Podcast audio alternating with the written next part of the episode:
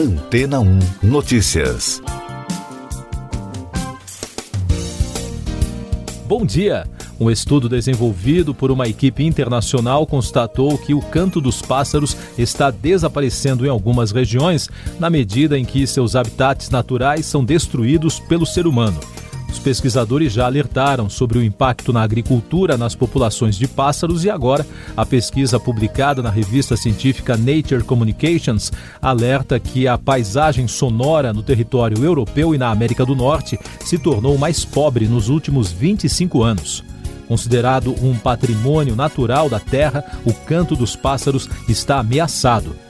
O trabalho foi coordenado pelo britânico Simon Butler, que combinou dados dessas populações com gravações feitas por voluntários nessas duas décadas e meia, no período da primavera.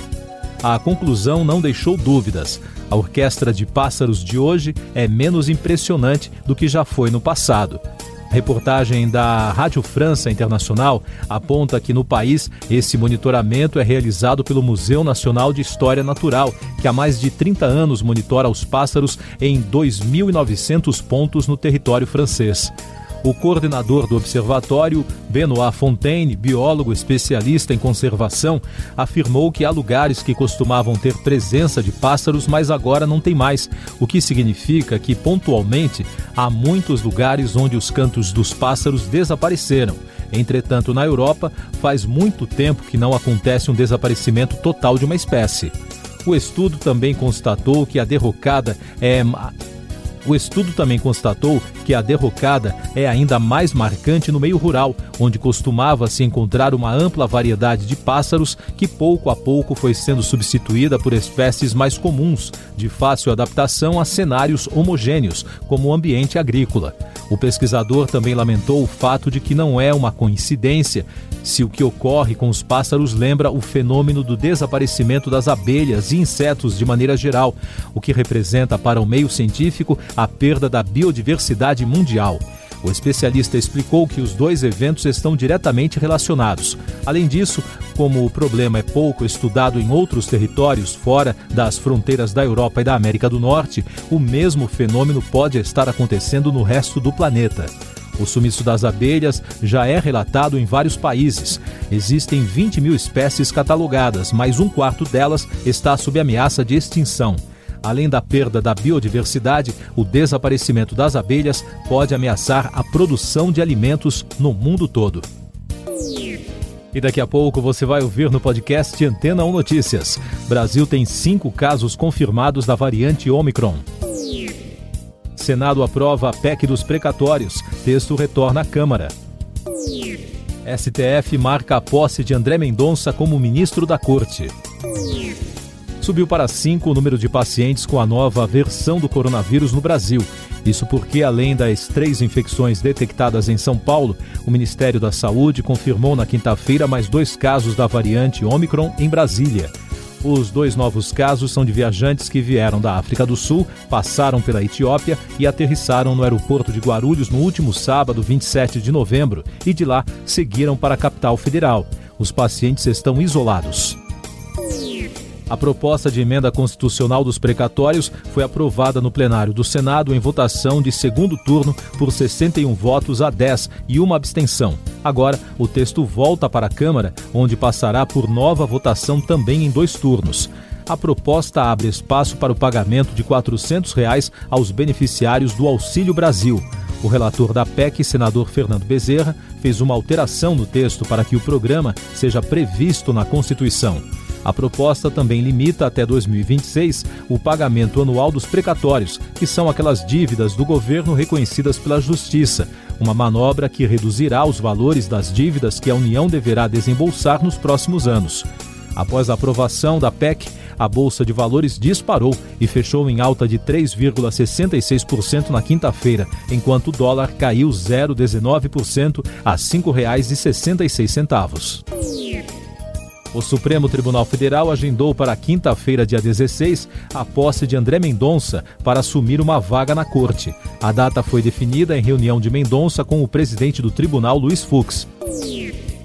Essas e outras notícias você ouve aqui na Antena 1. Oferecimento Água Rocha Branca. Eu sou João Carlos Santana e você está ouvindo o podcast Antena 1 Notícias, com mais informações da pandemia. O país registrou na quinta-feira 205 mortes por Covid-19 e soma agora 615.225 óbitos desde o início da crise. Os dados mostram média móvel em 218 nos últimos sete dias, com tendência de estabilidade. Em casos confirmados, o país soma 22 milhões, com mais de 12 mil diagnósticos em 24 horas. E o número de pessoas que completaram o esquema vacinal contra a Covid já passa de 135 milhões, o que representa 63,36% da população. Nos Estados Unidos, o presidente Joe Biden anunciou novas medidas contra a Covid, que incluem exigências para os viajantes e um aumento da campanha de vacinação. Segundo Biden, a preocupação é pelo grande número de pessoas que poderiam ter recebido a dose de reforço. Projeções indicam que cerca de 100 milhões de americanos estão nesta situação. Na Alemanha, a chanceler Angela Merkel e seu sucessor, Olaf Scholz, conversaram com os líderes de 16 estados sobre a restrição de acesso de pessoas que não se vacinaram a tudo que não sejam estabelecimentos essenciais. O decreto anunciado na quinta-feira é mais uma tentativa do governo alemão de conter uma disparada de infecções que pode ser agravada pela variante Omicron.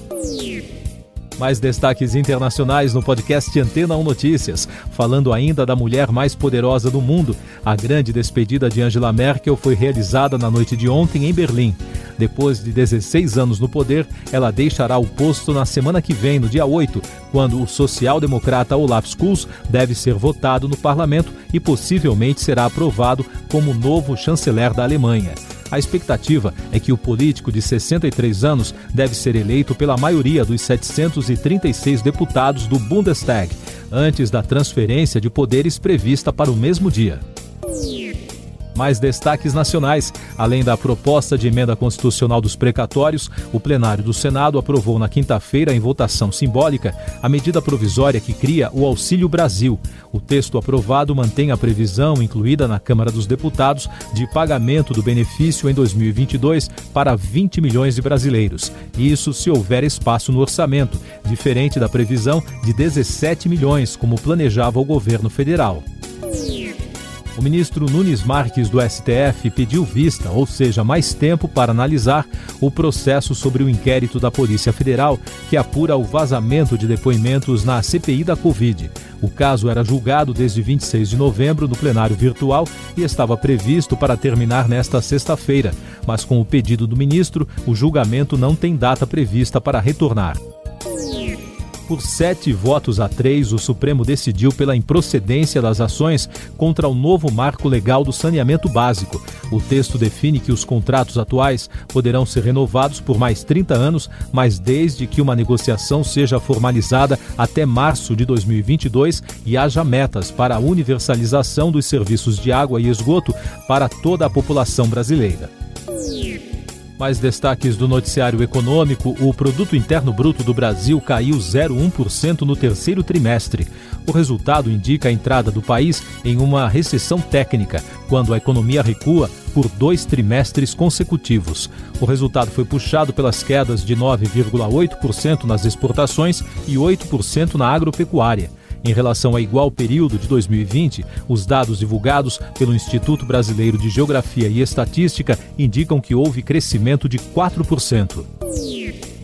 O ministro Paulo Guedes afirmou que o resultado da arrecadação de impostos federais indica que o país está decolando de novo. Em outubro, a arrecadação e demais receitas passaram de 178 bilhões de reais. O ministro lembrou também das previsões de investimentos relacionadas aos processos de concessões e privatizações, que já somam mais de 600 bilhões de reais os recordes do ano, de acordo com reportagem da agência France Press, que destaca os 10 recordes registrados ao longo de 2021. O mês de julho foi o mais quente de todos os tempos, gerando incêndios florestais recordes em várias partes do mundo. Os preços do gás foram os mais altos já registrados, impulsionados pelo fim das restrições contra a Covid-19 e a reabertura das economias. Os Estados Unidos realizaram em agosto o maior transporte aéreo da história, com a evacuação de 123 mil pessoas de Cabul, no Afeganistão. A ação militar chinesa sobre Taiwan em outubro ficou marcada pelo recorde de 149 voos que cruzaram a zona de defesa aérea do país ao longo de quatro dias o bloqueio do canal de Suez por seis dias devido ao navio de carga gigante Ever Given, em março, causou um congestionamento nunca antes visto de 442 embarcações, provocando um grande problema de abastecimento durante a pandemia. Bitcoin atingiu o valor de 68.513 dólares em novembro, resultado da estratégia dos investidores que tentam se proteger contra a inflação nos Estados Unidos e em outras partes do mundo. O mercado de arte também bateu recordes de vendas, com obras de Frida Kahlo, Pierre Soulages e Bansky atingindo níveis considerados altíssimos. O ator William Shatner, que interpretou o Capitão Kirk da série Star Trek, se tornou aos 90 anos o turista espacial mais velho da história.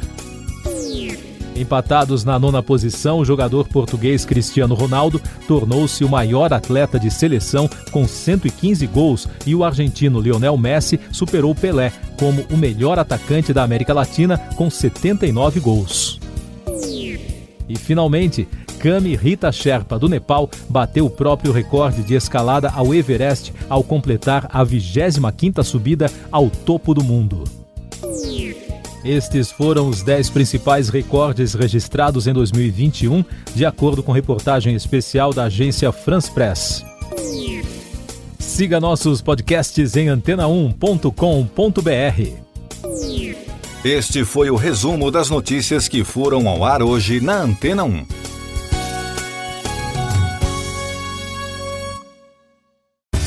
Depois de tanto conteúdo legal, que tal se hidratar com água rocha branca?